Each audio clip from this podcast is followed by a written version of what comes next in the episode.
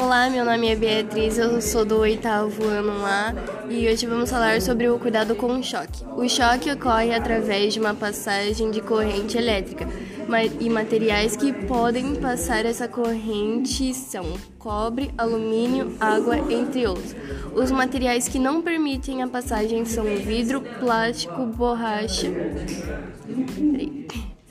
Um choque elétrico pode ser fatal.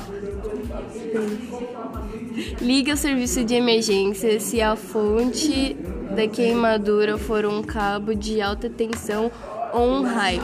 Sintomas raros e possivelmente fatais são queimaduras graves, dor muscular, contração, convulsões e perda de consciência. Pode ser difícil de detectar os batimentos cardíacos e respiração. Mesmo alguém com ferimentos leves ou com sintomas deve ir ao médico.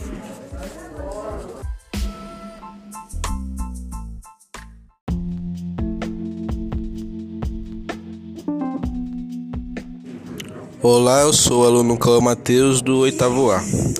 Hoje eu vou falar sobre choque. O choque elétrico é a reação do organismo à passagem da corrente elétrica. Eletricidade, por sua vez, é o fluxo de elétrons de um átomo através de um condutor que vem a ser qualquer material que deixe a corrente elétrica passar facilmente, cobre, alumínio, água, etc.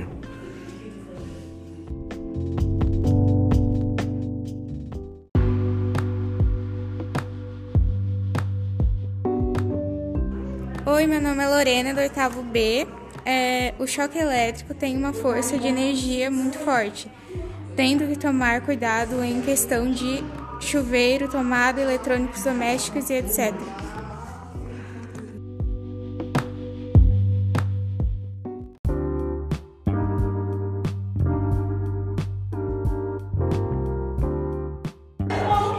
Oi, eu sou o Caio, do oitavo ano B. Eu vou ler sobre o choque.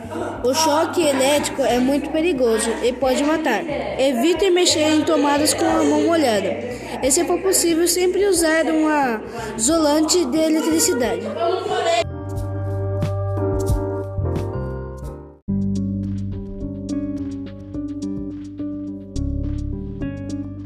Fala rapaziada, aqui é o aluno Eduardo do oitavo ano, do oitavo ano B. Eu vou contar. Como é? Vou ler aqui pra vocês aqui, ó. Nós não, nós, nós não podemos ficar mexendo em celular quando está chovendo. Isso pode causar um grave acidente. Isso é muito perigoso. E também não pode ficar com o pé no chão, senão dá choque. Não pode deixar a TV ligada.